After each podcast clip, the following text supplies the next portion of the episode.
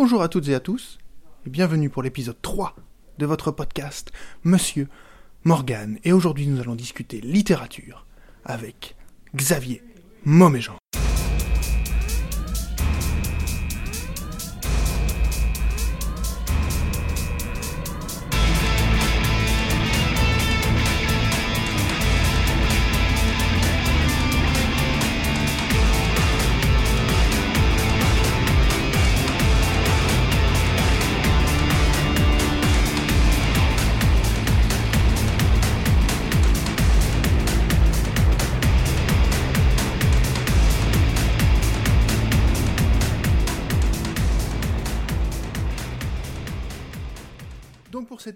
3, nous accueillons Xavier Moméjean. Bonjour. Bonjour Xavier. Xavier, euh, essayiste, écrivain, novelliste, euh, feuilletoniste pour la Ah radio, Oui, oui, j'y tiens. directeur de collection. Je fus. Tu fus. Euh, un, pour moi, c'était vraiment un personnage riche, touche à tout, qui, euh, qui arrive à donner vraiment une tonalité particulière à chacun de ses ouvrages. Et ce que j'apprécie vraiment beaucoup, c'est ce mélange euh, réalité-fiction au point qu'il arrive à recréer, euh, à recréer une nouvelle réalité. C'est ce qu'on va voir notamment dans son dernier ouvrage, La Société des faux visages. Et euh, Xavier a aussi officié dans le steampunk avec plusieurs ouvrages très steam, dont l'un s'appelle Steampunk, avec Quelle coïncidence. et d'autres qui le sont moins, mais qui, pour un aficionado du steampunk, euh, notamment Ganesha, euh, pourrait, la Vénus anatomique, pourrait vraiment euh, Et le dernier, l'intéresser. Et le dernier, la société La- des faux, des faux visages. visages. c'est un peu plus tardif par rapport au c'est début 20e siècle, mais Ah, je vois qu'on a affaire à des puristes. Ah non. Bon, ouais. mon steampunk s'arrête en 1914, pour Oui, être précis. D'accord. Ou un- on va dire en 18, parce qu'il y a la cas, on est super encore en plein Béné- dedans. On est en Euh, plein dedans. 1909. Euh, première question, comment ça va? Bah, ça va très très bien. Ça va très bien pour toutes les raisons qui ont été évoquées. Euh, euh, la radio, que je tiens beaucoup, Ouais. dont à l'occasion d'en parler, euh, euh, va très bien. Je, je viens de terminer une, une pièce qui quitte un peu, les, un peu beaucoup même l'époque qu'on apprécie ici. Ça se passe durant la, le règne de la reine Élisabeth I, une enquête, un tueur inspiré de l'enfer de Dante. Bon, ça pourrait ne pas déplaire. un, Voilà. peu, un peu Matthew Pearl? Euh, ah oui, oui, tout à fait, Ah oui, oui, oui, avec euh, euh, le, le plaisir de l'avoir lu. Alors, ça, c'est pour euh, la radio, et puis pour le roman, bah, c'est encore en plein dedans. hein, euh, euh, séance de dédicace euh, chaque semaine, et c'est un vrai plaisir. Oui, parce qu'il est sorti le quand celui-là. Société des faux visages en septembre En pleine rentrée littéraire, Voilà, oui, oui, oui, oui, mais euh, coup de chance euh, que je dois surtout à mon éditeur euh, Alma, c'est que c'était le même, le, la même chose pour euh, qu'à qu'à Paris, qui s'est sorti en pleine Ouais. rentrée littéraire, et à chaque fois ils ont de la presse et ça se passe bien. Ouais. Mais bon, là, là c'est ce qui fait, on pourra aussi en parler, la différence entre euh, un éditeur proche de, de ses auteurs et puis un éditeur qui est peut-être moins, pour des raisons qui sont parfois d'ailleurs légitimes. Ouais. Euh, tu veux qu'on commence à parler de quoi? Plutôt de la société des faux visages ou du- plutôt du steampunk? Bah, parlons du steampunk, on est chez soi là. Allez. Alors, euh, le, le podcast, je vous ai fait le coup de vous enregistrer un podcast en Angleterre, un autre en Belgique. Là, on est bien en France. Oui. Euh, on est à la librairie des Quatre Chemins qui nous accueille dans sa, dans sa salle Nemo, qui est une magnifique salle dédiée à la magie, le, le, le kabbalisme, Ouais. euh, tout ce qui est... euh, ce- Qui est à 20 mètres sous la surface, euh, sous la surface de l'eau, hein, quand faut Ouais. Euh, les coordonnées GPS Oui, seront sur le site internet. Euh, donc merci à Christophe, à Caminit et à toute son équipe pour nous accueillir. Mm. Vous allez sûrement entendre Très jolie librairie, hein, que Il faut les venir. gens autour de l'île le sachent. euh, ceux qui aiment l'imaginaire, c'est vraiment un nid. On y est aussi bien que dans un nid. J'aime C'est- bien dire c'est- nid. C'est ça d'ailleurs, on- on- vous allez sûrement entendre euh, des bruits de mâchonnement Voilà. euh, parce qu'il y a quelques petites il y a des pâtisseries, Voilà. euh, et on va boire du café, donc on est, on est vraiment entre nous. Donc le steampunk. Donc tu es l'auteur de, on va dire, de quelques ouvrages, de nombreux ouvrages steampunk ou, ou affiliés. Donc il y a le, le- le superbe ouvrage illustré Steampunk de vapeur et d'acier Avec Didier Graffet. Enfin, Avec- surtout Didier Graffet. avec Didier Graffet. Oh, oui, dont auparavant, et c'est peut-être ce qui nous a conduit avec Didier à se trouver, il y avait eu la Ligue des Héros. La Ligue des Héros, oui. qui est l'un des premiers steampunk français. Alors, la Ligue des Héros, ce qui est génial, c'est que c'est quand même un ouvrage hyper référencé. Hein. Il y a deux mmh, réalités qui bien se. Bien sûr, bien sûr. oui, oui. On a ce, vieil homme. Euh, euh, presque fin de vie dans les années 60 qui se nourrit de pulp. Oui, oui, c'est ça. Euh, et puis, et dans son imaginaire, ce héros, voilà, Lord, Craven, qui, voilà. qui vit dans un univers alternatif très steampunk. Oui, oui, voilà. Oui, oui. Et, et, qui a qui a eu un nouvel élan euh, avec l'arrivée du steampunk euh, en tant que communauté. C'est-à-dire ah oui. Euh, oui, oui, et d'ailleurs, il a été réédité il n'y a pas très longtemps. Il marche toujours aussi bien. Oui, oui, en omnibus hardcover et il est épuisé là, pratiquement. Et c'est ça qui, qui m'a fait plaisir parce que le, ce qui, ce qui m'a fait très plaisir, c'est que on retrouve dans la communauté steampunk, ou en tout cas le, le peu que j'en connais de la française, vraiment un amour mais spontané, immédiat pour l'aventure. Et c'est quelque chose qui, qui, est, un, qui est proche de, de comment on accueillait les romans d'aventure au 19e, début 20e. Ma, théorie reste que le ah, steampunk fait partie de notre, de notre, ADN on a français. Un superbe canapé, on a un tu peux canapé. Expose ta Ah non, je vais m'allonger. Ah, euh, c'est que je pense que ça fait partie de notre ADN. Ah ouais, c'est certain. Ça. De français. Oui, On a bien, on a Jules Verne, on a Robida, bien sûr. On, a, on a tous ces, tous ces auteurs.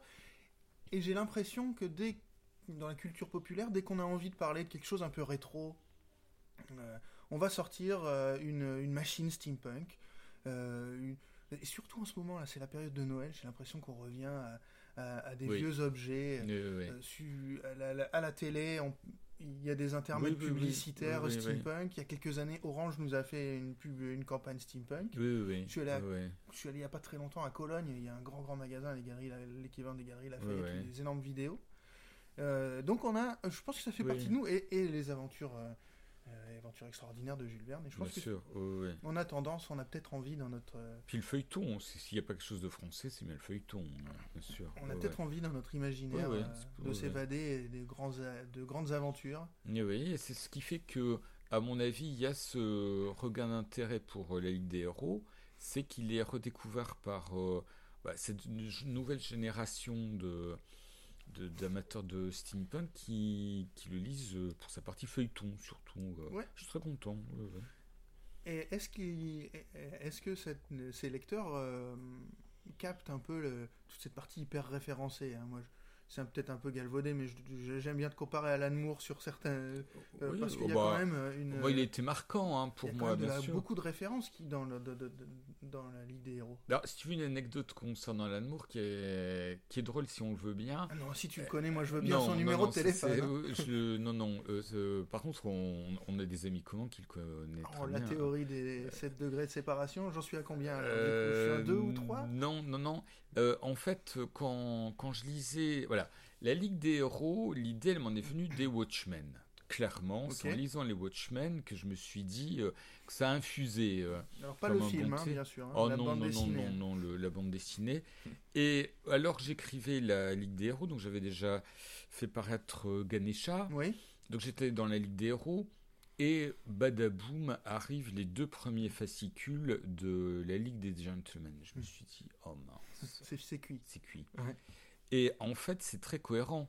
C'est-à-dire que Alan Moore, après les Watchmen, dû ce processus à fonctionner, ben, c'est l'auteur, donc euh, conduire au, à la Ligue des Gentlemen. Et euh, bah, moi, c'est la lecture des Watchmen qui a conduit au même procédé. Mais euh, une fois passé l'effet de surprise, donc oui, Moore, c'est bien antérieur.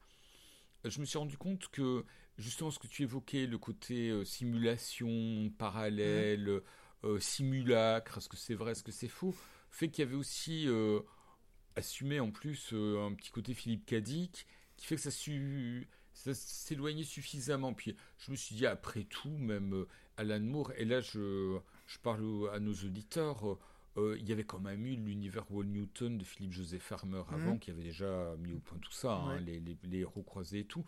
Donc, euh, il est paru euh, avec un titre, oui, que l'éditeur a quand même euh, rendu proche. Hein, c'était pas son titre de départ. Euh, pour l'anecdote, le titre c'était l'invention de Cavor. Bon, c'est sûr que c'est moins commercial, mais. Oui, mais c'est un hommage à la Cavor. Ouais, bien sûr, c'était ça au, départ. Le titre, c'était un hommage. Et, et puis voilà, ça a bien marché. Et surtout dans. Ça a ressorti là sous forme de. Bon, Nemo, ça fait très bien les choses. Hein, c'est un très bel objet, un hardcover. Là, ça. Ça redémarre très bien. Je, pense qu'il y a aussi il y a un amour de l'objet en fait dans, ah la communauté steampunk. Oui, oui, ah coup, euh, oui, il y a cet objet avec cette, cette superbe, cette superbe couverture. Du euh, donc tu as croisé, tu as commencé à croiser euh, cette communauté. Oui. lors de, de, séances de dédicaces. Et, en fait, je l'ai croisé Peut-être quand elle était en gestation avec Ganesha déjà. Oui. Ouais, alors Dans les années. C'était en 2000, 2005 euh, Tout début 2000. non, non, non, 2000. Euh, le roman paraît en 2000. Et on parlait pas encore en France, certainement pas de communauté steampunk, mais tu avais euh, ces espèces de fusion de d'amoureux de Sherlock Holmes, de, de, du roman fantastique Lovecraft. Il y avait déjà le, le jeu euh, autour de Lovecraft, le jeu de plateau, etc., qui fait que elle était en gestation, tu vois, euh, un peu comme la créature des marais, quand, avant qu'elle sorte du marécage, il y avait déjà... Euh, moi, j'ai découvert en 2001. Ouais, bah tu vois, bah, voilà, d'accord, voilà. Mais donc en France, c'est à ce moment-là, je, je la rencontre. et euh, moi, j'ai croisé Neil Gaiman euh, aux Utopia il y a quelques années. quand on lui pose la question de qu'est-ce qu'il en pense, lui, il trouve que c'est, c'est totalement puéril, tous ces gens qui se costument. Et qu'est-ce que tu en penses, toi, de cette communauté euh, de ce que c'est devenu en fait c'était l'origine jusque pendant une trentaine d'années vraiment juste de la littérature. Oui. Effectivement dans les années 2000 on est passé à autre chose le mouvement des makers ça, les, les, les réseaux sociaux ont fait que ça a explosé, que ça a vraiment diffusé dans, dans plein d'autres formes de la création. Mais c'est quoi la vision que tu as aujourd'hui, euh, notamment peut-être par le biais Didier Graffé, hein, de, de, de, de, ce qu'est le steampunk, ce que, ce que c'est devenu euh Alors attends, il y a deux, deux, questions dans ce que tu dis. Le, la première, c'est euh, concernant le, le fait de s'habiller et tout ça. Moi, ça me disconvient absolument pas, puisque je suis quand même originaire de la communauté olmessienne où euh, c'est bien mm. Sherlock Holmes, ça remonte à 1934. Hein, donc, euh, euh, c'est pas gênant. dans, les conférences, dans les réunions orientées Sherlock Holmes, ah, les gens se bien sûr. Par exemple, lors du traditionnel pèlerinage à Reichenbach, les gens s'habillent en Sherlock Holmes et en professeur Moriarty. oui. Donc non, sérieusement, ça me gêne pas d'autant que honnêtement, ça note rien au livre. Ça ajoute en bijoux, en vêtements, en artefacts. je pense que ça a aussi euh, relancé en partie la littérature. Ah bah, bien sûr, ça, ça donnait plus de visibilité. Hein. Hum. Donc euh, très honnêtement, euh, non seulement ça me gêne pas, mais je trouve ça même assez sympa. Hum. Il y a même des jolies créations. Hein. moi, j'adorerais avoir une bécane reconfigurée Steam. Hein. J'adorerais ça. Le, message est passé. Si vous avez une Harley Davidson, vous savez pas quoi en faire, vous pouvez euh, voilà. tout ça. C'était, c'est passé en plus d'une manière très discrète. Hein. Donc ça, euh, très bien. Moi, ça me, ça me va très bien. Maintenant, le steampunk, qui effectivement, tu as raison, bah, par le biais de, de Didier Graffet, bon, bah, c'est un imaginaire, quoi. Et c'est un imaginaire euh, spontanément visuel. Moi, je vois ce que ce que fait Didier, mhm. c'est vraiment des portes ouvertes euh, sur un ailleurs. Et un ailleurs d'autant plus intéressant que c'est un ailleurs qui est davantage temporel que spatial. C'est ça qui est brillant. Ça, c'est vrai. C'est-à-dire que faire des images spatiales d'un ailleurs temporel, faut être balèze. oui.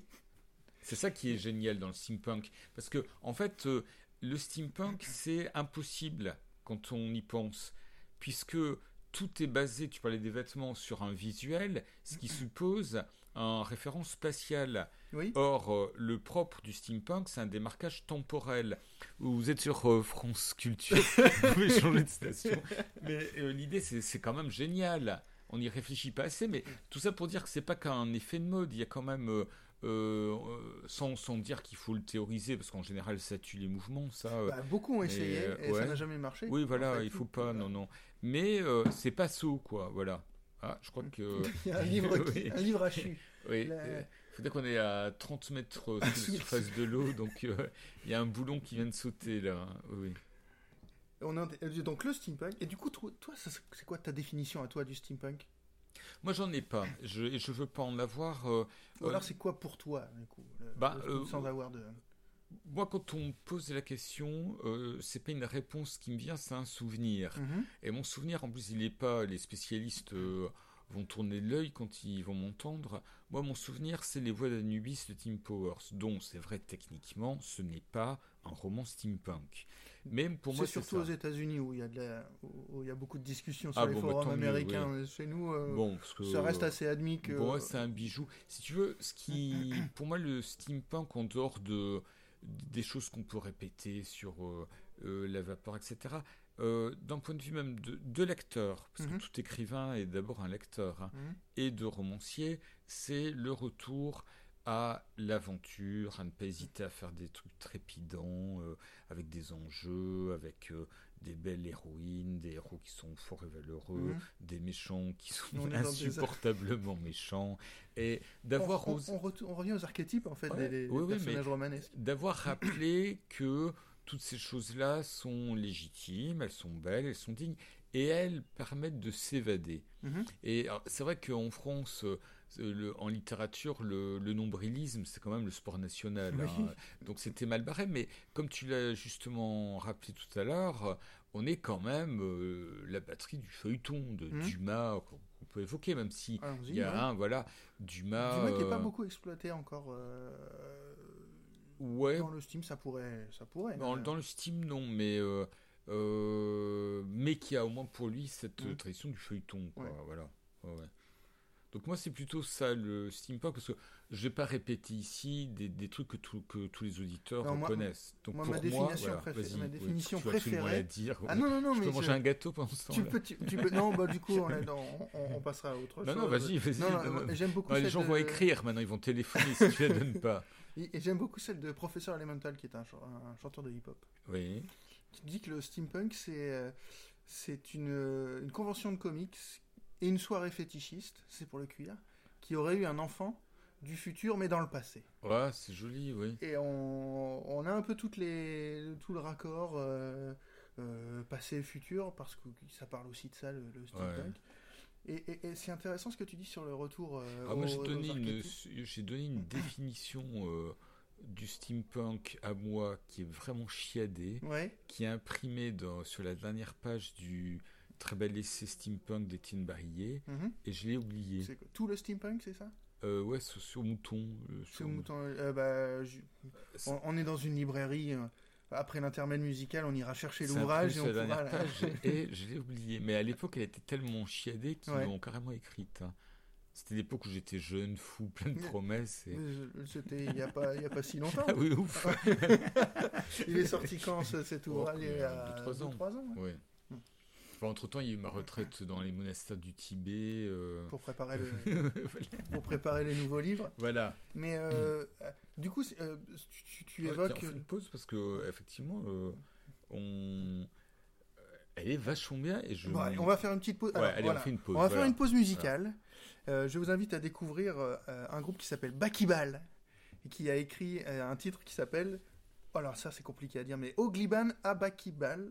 Abakibal, exactement. Euh, bonne écoute.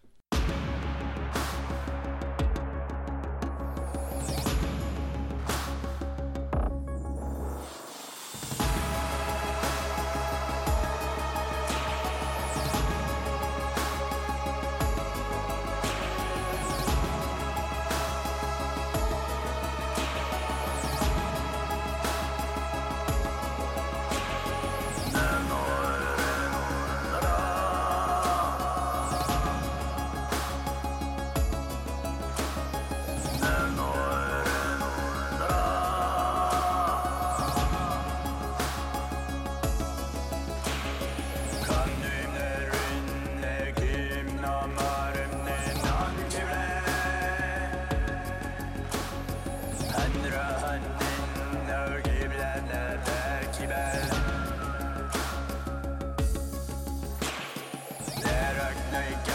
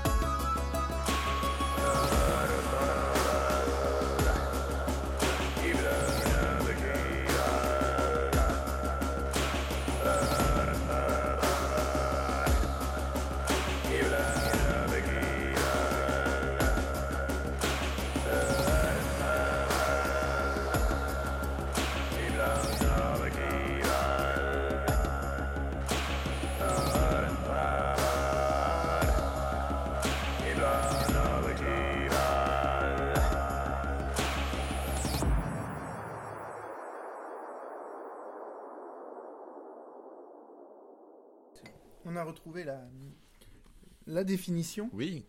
Euh, donc, qui est bien sur la dernière page de l'ouvrage d'Étienne Barry et de Raphaël Colson, euh, Tout le steampunk aux Voilà. éditions Les Moutons électriques. Très bel ouvrage. Un très bel ouvrage euh, qui est la refonte de- du livre d'Étienne Barrier, le Steampunk, l'esthétique rétro-future, et de l'ouvrage de Raphaël Colson, Rétro-futur. Voilà, voilà.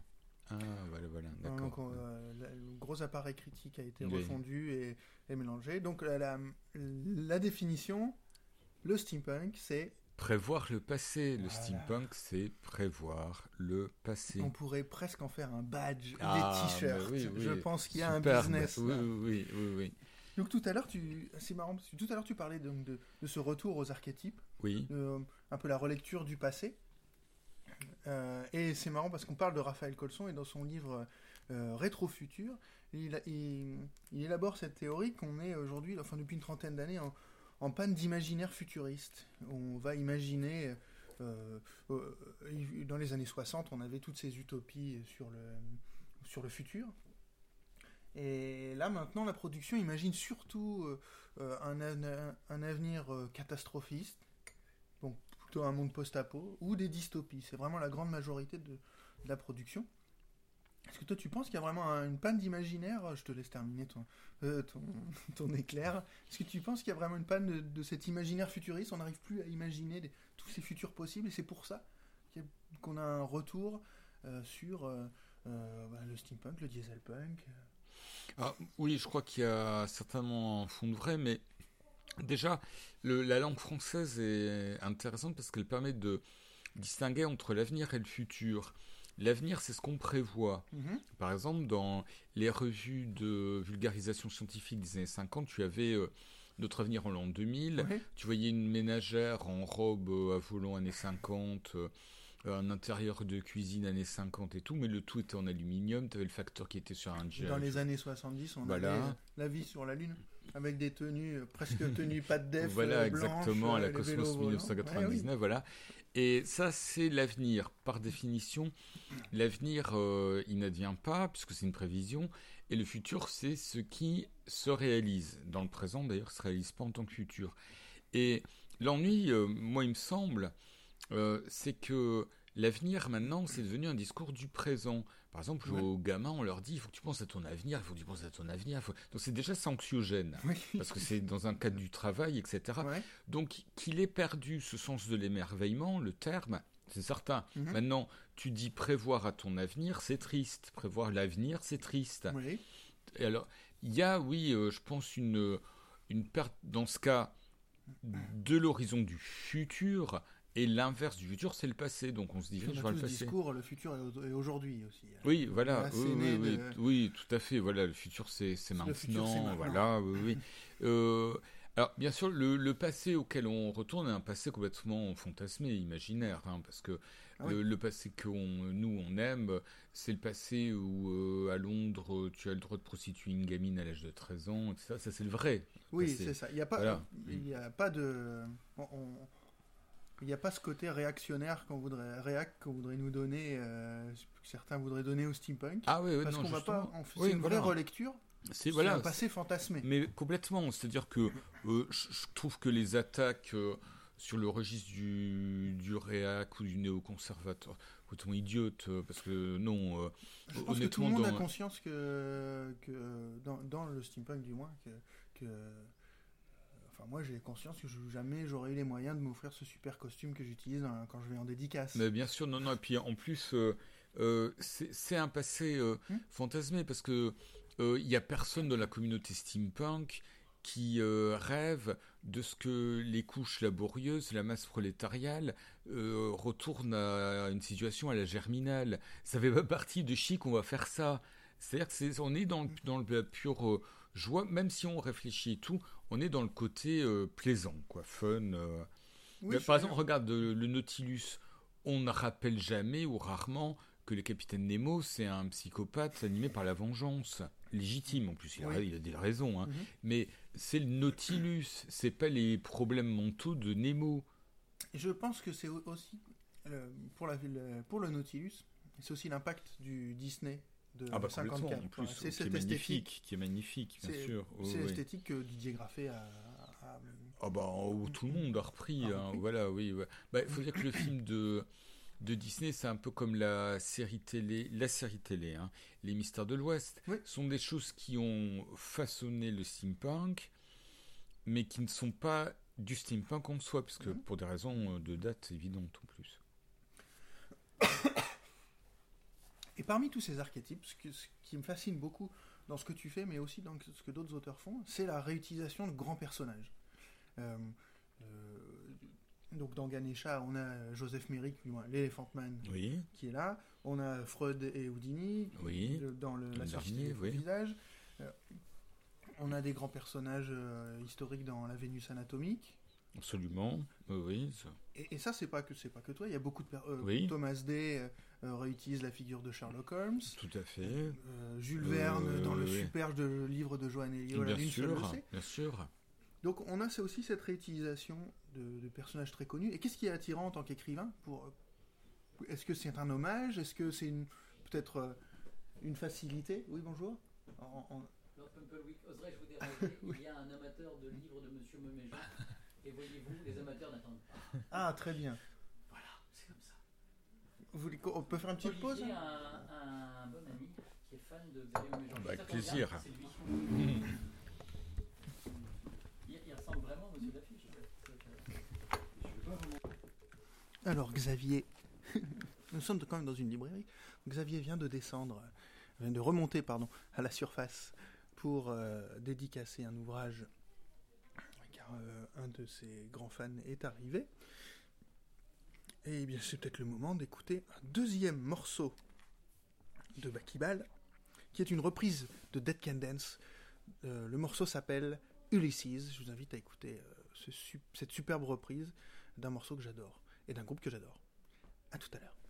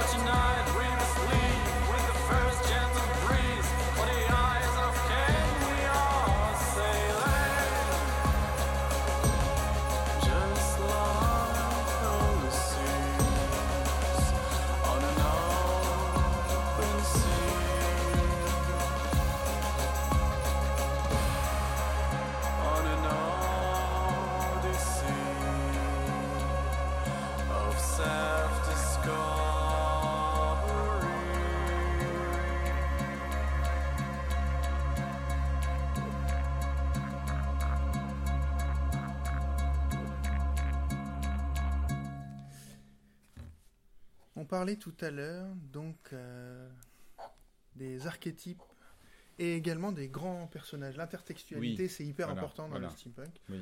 Euh, bien sûr, les figures de Jules Verne, euh, Holmes qui rencontre Conan Doyle, etc. Qu'est-ce qui est intéressant quand on est auteur de travailler avec cette matière, avec, avec Joseph Merrick dans Ganesha par exemple, avec Houdini et Freud dans, dans le- La Société des Faux Visages, avec Kafka dans Kafka à Paris? Bah, moi, ce qui m'intéresse, c'est. Mais c'est très théorique, c'est le, le fond même de mon travail, c'est euh, euh, la distinction entre euh, vrai, faux, réel et fiction. Mhm. Euh, le vrai, c'est ce qui est euh, validé par la science, mettons. Ouais. De plus 2 égale 4, c'est vrai. Bon. Euh, le faux, c'est ce qui est invalidé par les mêmes procédés. Euh, le réel, c'est beaucoup plus vaste. Par exemple, une licorne, elle a des critères de réalité. Si tu dessines une licorne en lui collant des ailes ou en lui collant la corne dans le buste au lieu du front, c'est pas une licorne. Donc ça veut Exact. dire que le réel euh, propose des critères de reconnaissance. Bon. Admis par le plus grand nombre. Donc, Hum, parfois c'est difficile. Par exemple, déjà si tu dis aux gens le Père Noël il est réel, oui, ça commence à coincer. Oui. Alors que le Père Noël il est faux, mais il est réel. Euh, C'est-à-dire que le Père Noël il a plus d'incidence sur l'économie mondiale, ou alors il va euh, recevoir un, un maximum de- d'affection des enfants, beaucoup plus que Jean Lapoutre qui habite Oui. euh, 120 Passe du Devoir à Denain. C'est vrai. Euh, Ah oui, d'ailleurs, voilà, voilà pourquoi tous les enfants euh, envoient leur courrier euh, Jean Lapoutre. à Jean Lapoutre plutôt qu'à Jean Laposte. voilà. Voilà. Donc le, en fait, le réel est beaucoup plus vaste que le vrai. Bon. Et la fiction permet justement de dégager ces parts de réel qui n'apparaissent pas dans le vrai, qui Mhm. sont réelles. D'où l'importance pour moi, mais je parle comme mon nom, hein, je ne sais pas comment font mes camarades, mais de mêler le vrai et le faux dans le réel pour faire ressortir euh, ces parts de réel que sont euh, la fiction. Donc il faut blinder en vrai, Clémenceau c'est Clémenceau. Joseph- alors, par exemple pour Joseph Merrick, t'évoquais Joseph Merrick, j'ai passé 4 ans quand même euh, à enquêter sur euh, Joseph Merrick, l'hôpital de Londres, savoir des choses Est-ce comme... que tu as eu accès? Ah mais si, j'ai eu Tu des as eu choses... accès ah oui, à oui, oui, oui, oui, au, Euh, cadavre de Joseph Merrick non, ça Ah. certainement pas, mais ils sont, euh, une fois que tu as mis patte blanche, donné Mhm. patte blanche, ils sont quand même, euh, faut être patient, puis c'était euh, en 2000 euh, avant même, donc c'était un peu plus lent, mais ils, te donnent quand même des éléments assez facilement, l'hôpital de Londres. Par exemple, des choses qui font vrai, par exemple le carrelage euh, de l'hôpital de Londres, euh, bah, déjà c'était du carrelage, Ouais. euh, à cause du sang, à cause des vomissures, il fallait le laver vite, mais des questions, est-ce qu'il était blanc, noir, blanc, Mhm. noir? Bah, Voilà, moi c'est le genre de choses qui m'intéressent, c'est-à-dire que j'aime blinder Ouais. ce qui est vrai, de telle manière à ce que quand je mets du faux, on sait pas trop le lecteur se demande est-ce que c'est vrai, est-ce que c'est faux? Ça, j'aime bien, voilà. D'accord, mais ça, parce que quand j'ai lu La Société des faux visages, je me suis vraiment euh, gratté la tête pour euh, déterminer le vrai du faux. Alors après, avoir un peu enquêté sur Internet, euh, effectivement, le- Houdini et Freud étaient là au même moment en Exact, Angleterre, la même mais semaine, ils, ne se sont jamais à New York, se oui, sont oui. jamais croisés. Voilà. Euh, mais euh, Ils auraient pu. d'où ma question sur Lovecraft tout à l'heure. Euh, Il y a un passage où Lovecraft écrit à Houdini pour Oui. faire sa biographie. Je me demandais si c'était une facétie d'auteur ou si effectivement il lui avait écrit. Eh ben, c'est vrai. Voilà. C'est-à-dire que Lovecraft a écrit à Houdini. Lovecraft était trop jeune euh, pour l'époque. Houdini n'avait pas spécialement besoin à ce moment-là de voilà. Et ils ont collaboré euh, un peu plus tard et même écrit une fiction, espèce de d'invention euh, dictée par Houdini. Mhm. Houdini donne le thème. Et Lovecraft donne euh, la matière Ouais. autour d'un tombeau égyptien. euh, Mhm. enfin, on les retrouve bien les deux là. hein. Donc, donc ce, ce nouvel ouvrage, La Société Mm. des faux visages, Oui, oui. euh, c'est une enquête oui. très holmesienne. Absolument, ça j'y tiens. C'est vraiment. C'est un du- hommage. euh, Ah, mais oui, oui, oui, à Indiana avoué Jones aussi. Indiana Jones. Le troisième, relation père-fils, donc Freud et Houdini, euh, deux juifs, c'est important, d'Europe centrale. euh, un qui est spécialiste dans l'intrusion, Freud, Oui, dans l'esprit, de, l'évasion. Oui. C'était génial, il fallait Et- faire. Et ils enquêtent sur la disparition de- du fils du, du, de l'industriel le plus riche, voire la, la personne la plus riche des États-Unis, donc de- du monde. du monde, Voilà. euh, et qui a construit cette. euh, voilà. On, on dévoile pas trop l'intrigue, mais c'est une énorme structure qui va ça. faire plaisir euh, aux fans de, aux, aux amateurs de steampunk. Ah oui, là oui. Et, euh, et donc, on parlait tout à l'heure de C'est une espèce d'énorme chambre en trois pièces, trois en pièces. acier, Oui. piégée. Mhm. Euh, donc c'est une sorte de de- d'enquête en triple chambre close avec pour entrer dans une pièce il faut déjouer les pièges enfin là oui euh, je revendique Mhm. carrément mon héritage euh, steampunk là et puis Holmes bien sûr ouais. Et euh, ce, qui, ce qui est intéressant, c'est donc euh, Freud qui va euh, faire cette analyse psychologique d'Houdini qui perturbe Houdini Ah, vraiment oui, euh, au, oui, au- au très fond de lui-même. Euh, et puis cet ouvrage, ce sont des courts chapitres.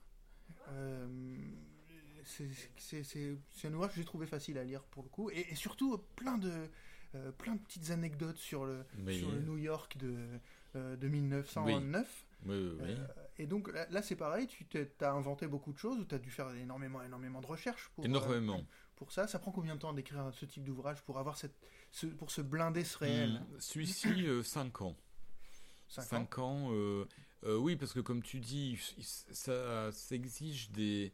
Enfin, tel que je le conçois moi, Ouais. des, des recherches surtout. Donc, euh, les gangs de New York, notamment les gangs juifs, donc c'est leur vocabulaire. Il faut retrouver Ouais. comment euh, ils se parlent qui, entre c'est ça qui me fascine dans ce que tu fais. C'est la, le, la passage, le, le parti où je passe de la pommade aux, aux auteurs que j'aime bien. Mais euh, quand on lit La Vénus anatomique, par exemple, on va revenir à Société des faux visages, mais on a l'impression de lire un texte de l'époque. quoi. Ah, euh, oui, oui, j'aime bien ça, le côté fascinant, ouais. pastiche, euh, euh, trouver le ton. par exemple, pour un roman qui est un- un- peut-être moins imaginaire, mais qui, qui a- pour lequel j'ai beaucoup d'affection, qui est Kafka à Paris. Ouais. une sorte de- d'histoire de Spirou et Fantasio euh, à Kafka quand même à Paris, bah, le vocabulaire, j'ai fait des banques de mots pour le vocabulaire, comment on dit manger, etc. à l'époque, et aussi bien, et c'est pareil pour la Société des faux visages, dans les basses classes que chez les milieux UP. C'est-à-dire qu'ils ne Mhm. parlent pas pareil, donc il ne faudra pas parler pareil. D'accord. Voilà. Ouais, et donc il y a cette, cette ville de New York qui est un personnage euh, vraiment à part entière, à mi-chemin entre. euh, euh, c'est presque de la psychogéographie. Il y a un Ah passage oui, euh, où, où tout- tu c'est très- indiques oui, oui, oui. le, le pouvoir de New Ah York oui, sur les gens tiens, qui y C'est habitent. très juste ça. Oui, oui, oui, oui, oui. Ça revient souvent chez moi la psychogéographie Ouais. dans dans American Gothic, c'était Chicago par exemple qui jouait sur le héros. Et donc avec euh, Lilliputian, qui est euh, Oh, un oui. très très bon ouvrage également, American Gothic, là ça vient clore une sorte Absolument, de trilogie. euh, très juste. Et alors j'ai lu, ça doit être horrible pour un éditeur, mais que tu as ce qu'on appelle, comment tu indiques ça Je l'ai noté. Euh, un, tu disais dans une interview que tu as un cadeau de la vie qui est l'étincelle, l'étincelle qui te donne envie d'aller, euh, de, de- d'écrire un ouvrage. C'est-à-dire que tu, vas tomber sur une anecdote. Kafka Ouais. était, enfin Ah, pas Kafka, mais euh, Houdini et Freud étaient la même semaine là, et tu te dis ah mince, il faut que j'écrive un bouquin là-dessus. Voilà. J'arrête tout ce que je fais, et je pense que ça doit être l'enfer pour. euh, Bah, j'ai euh, la chance Parce de. C'est pas la première fois que tu le fais. T'as fait la même chose avec Kafka. Oui, avec, euh, J'ai la chance d'avoir un, un éditeur euh, attentif et très patient. oui, oui. il est compréhensif. Oui, très compréhensif. Oui. Euh, pour un peu clore, euh, moi j'invite tout le monde, je vais mettre sur le site internet euh, les références de tout, ce- dont on a parlé maintenant. Euh, J'invite tous les fans de steampunk et les, autres personnes qui j'espère sont nombreuses à écouter également ce podcast de se, jeter sur la société des faux visages. J'ai vraiment passé un, un très très bon moment. Et il y a une facette de ton travail qu'on n'a pas abordée. C'est la facette de traducteur. Parce que tu es traducteur officiel de Wayne Barlow. Ah oui, euh, un des deux. Un des deux, parce qu'il y a Oui, Johan oui, oui, également. Oui, absolument, oui, oui, oui. Mais c'est quelque chose d'assez douloureux parce que Wayne, euh, bon, a des problèmes de boisson depuis quelques années. euh, Parce qu'il sort pas beaucoup en convention. de sa j'ai- cabane dans, dans les bois, voilà. Aux dernières nouvelles, il vivait dans le Maine. Bon, c'est comme un, quelqu'un qui mesure 1m95 et pèse 130 kg, donc beaucoup de muscles. Donc il est très difficile de lui dicter sa conduite. Mais oui, avec euh, Joan Elio, on a traduit euh, Blood Silver, Ouais. euh, qui était euh, un super souvenir. hein. C'est un très, un très très bon bouquin. J'ai l'impression que c'est un peu euh, le, le- le départ de toute la mythologie américaine que que peut-être tu as développé dans dans, dans tes autres ouvrages. Ah oula, non, non, non, parce que moi j'avais déjà beaucoup travaillé sur la mythologie américaine avec Gotham, par exemple. Ouais. Euh, euh, C'est dans la série. euh, c'était au masque, mais c'était un- une sorte de. de... Je l'ai pas lu. Ouais. Non, non, non. Non, par contre, bah, c'est ce qu'on disait tout à l'heure des auteurs steampunk. c'est vrai que tu mets deux auteurs euh, steampunk, ils vont avoir les, les mêmes réflexes. hein. Je pense que c'est pareil pour Hervé Joubert ou Christophe Lambert qui fait Ouais. des très jolies choses Exactement. aussi. euh, euh, c'est ce plaisir de. Enfin, l'histoire, c'est quand même un grand jeu de soldat de plomb. quoi. On- Donc, moi, j'ai joué avec euh, Johan Elio. euh, Donc on peut diffuser, divulguer maintenant que est-ce que Wayne Barlow ou, ou qui est ce Wayne Barlow? Ah bah lui, euh, il est, il est lui. Nous, on n'est que, que que les passeurs. Ouais, ça. Ce livre à steampunk a plus de a plus Ah d'un oui, titre. oui, du coup. Euh, et c'est cette partie vraiment euh, création de la mythologie. Ça a été une, euh, peut-être pas très important, mais une très jolie vente. Oui, puis mais là, là aussi, c'était important parce que t'imagines pas un western signé Jean Lavoie et Pierre Gautureau. C'est terminé. Oui. Euh, donc Est-ce qu'il a été traduit euh, Enfin, je bêtises. mais Est-ce que le texte a été retravaillé pour les États-Unis ou Non, pas? non, non, non. Mais il fallait que ce soit forcément une, une plume euh, qui sonne américaine. Et tant qu'à faire, il fallait jouer le jeu et qu'il ait du son indien, euh, qu'il ait travaillé sur une plateforme. Enfin, le, la mythologie de l'auteur américain. et, et Blood Silver raconte euh, quoi en fait? C'est- l'arrivée de créatures? Dans le, le mot que tu as envie de prononcer à cette, minute n'est jamais dit dans le roman. Euh, Ce sont des buveurs de sang, mais voilà, ce sont des. Non, non, non, le je n'ai rien dit. pas, Je rien Et on, on suit en fait l'aventure de l'arrivée de, de, donc de, de Au ces- moment du Mayflower. Hein, ouais, et, et le, ce qu'on on suit en fait le, ce qu'on appelle le convoi C'est ça, exactement. à travers les États-Unis. Et ce qui est, euh, enfin, les- c'est pas les États-Unis, à travers l'Amérique. Oui. Et ce que je trouvais euh, intéressant, c'est de faire une relecture de euh, du mythe américain, Oui, euh, en passant par les Chupacabra, en oui, par, euh, euh, avec euh, Sarah Winchester. euh, Et donc on va on croise euh, plein de les personnages Dalton, mythiques. Euh, les. Kid, oui, oui, oui. Mais, mais là aussi, c'est c'est pareil, il y a un mélange de vrais, euh, parce que les Dalton, c'est les vrais Dalton. Ouais. euh, Mhm. Billy the Kid, c'est un gamin attachant, mais qui est aussi un tueur psychopathe, c'est le vrai Billy. euh, euh, c'est un mélange de vrai et de faux. Mais, mais même les, bon, les, les vampires, puisqu'il faut absolument prononcer le mot. Tu n'as donc, rien euh, dit du non, tout. Non, non, c'est moi, j'en C'est le traducteur officiel Laisse, qui- laisse, ça me fait plaisir. Euh, ils ont une. euh, il y avait du boulot, c'est-à-dire que on en fait remonter l'origine euh, au strige grec, au, Oui. au broukolac. D'ailleurs, leur nom Brooks, les Brooks, c'est le mot broucolaque euh, grec que les Américains ont- sont censés avoir déformé. Ouais. Euh, donc c'est des J'avais pas, j'avais pas eu cette référence. Ouais, voilà. euh, parce que dans tout le roman, ils sont appelés les Brooks. Mhm. Et la seule indication, c'est quand les premiers arrivent, il y a un, un grec euh, qui, voit, qui vit dans, chez les Indiens, chez les Iroquois. Mhm. Et les Brooks arrivent, massacrent le village, lui il s'en sort, coup de bol. Et donc euh, ils les appellent les Brookolax et bien sûr au fur et à mesure le boost des formes et donne les Brooks, les, euh, qui sont les vampires, voilà. ouais, ouais. Alors c'est des vampires euh, assez réalistes en plus, parce qu'ils sont, ils ont une certaine tolérance euh, à la lumière. euh, c'est l'argent qui leur, euh, Qui est, qui les, voilà, qui les détruit. euh, ouais, un très bon bouquin qu'on pourrait estampiller. Non, je vais pas l'estampiller. Allez, estampille, estampille. Ce qu'on appellerait maintenant le Weird West, Ouais, un peu à la. Joe Lansdale. Ah, mais tout à fait. Oh, bah, Lansdale, bien sûr. Oui, oui, tout à fait, c'est ça. Ouais. On va conclure maintenant euh, parce que il est bientôt l'heure d'aller euh, rencontrer les hordes de fans. Je les entends au-dessus Oui, de nous en train de, oui, oui. en train d'hurler. Voilà, euh, Voilà. Euh, je vais inviter tout le monde à se jeter sur la Société des faux visages. C'est vraiment un, très très bon roman. Pas la peine de commencer par Lilliputier et American Gothic pour clore cette trilogie américaine. Mais, non, non, mais voilà, c'est trois livres sur le même thème, ils sont totalement indépendants. Et euh, donc, jetez-vous sur, euh, sur la Société des Faux Visages euh, chez Alma Éditeur. Et il y a une dernière chose qui me plaisait beaucoup. J'ai écouté pas mal d'interviews de toi et tu, parles de la, la distanciation de l'homme et de l'œuvre.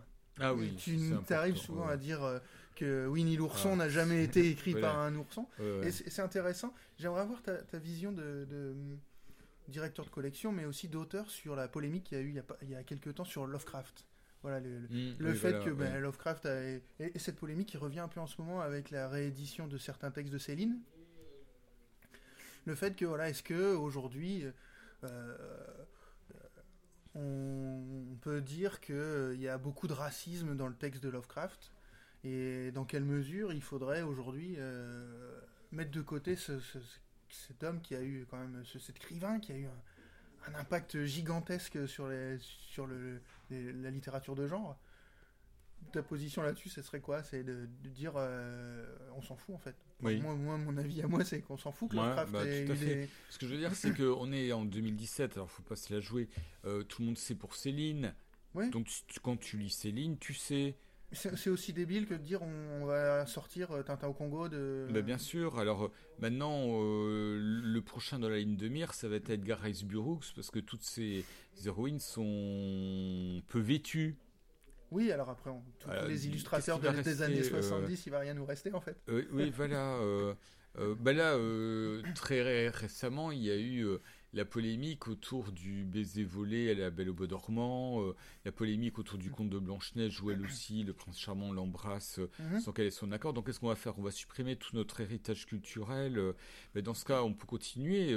moi, je veux bien. On va supprimer Aristote parce qu'il a été le maître euh, du jeune Alexandre le Grand qui est devenu un dictateur et Oui. un, un massacreur de... Non, non, non. Je, je pense Euh. qu'aujourd'hui, il...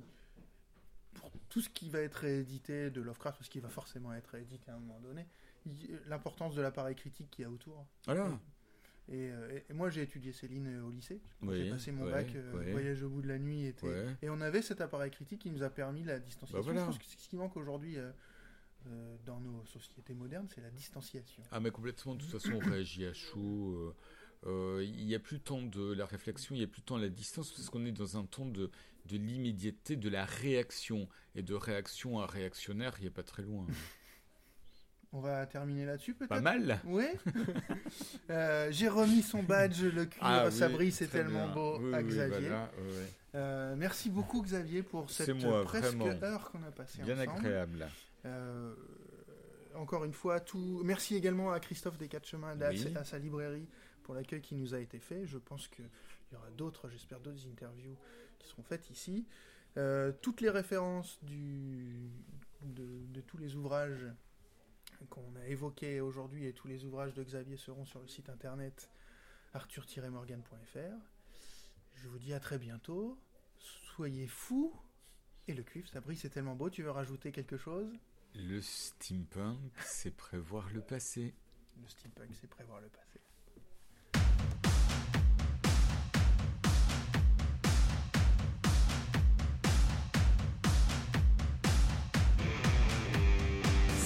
Has fallen on big machine straight.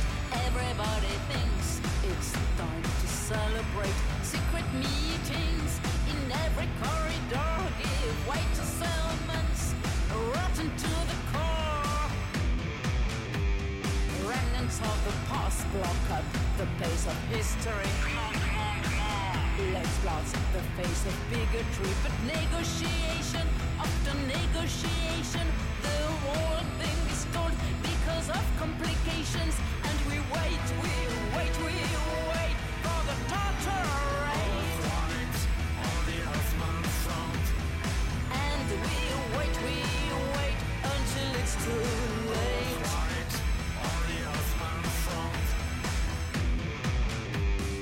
Endless talking leads to useless agreements. Conferences drown in memos and documents. Hold on a second. You know who made the rules. Everybody knows these deals are cut for fools. And we wait, we wait for the Tartar raid. And we wait, we wait until it's too late.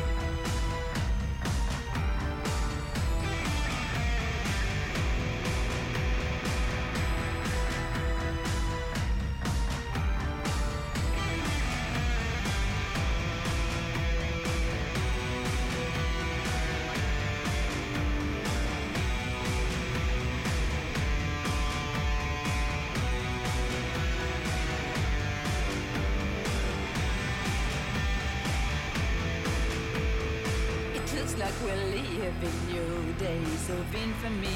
The knot tightens up around the neck of the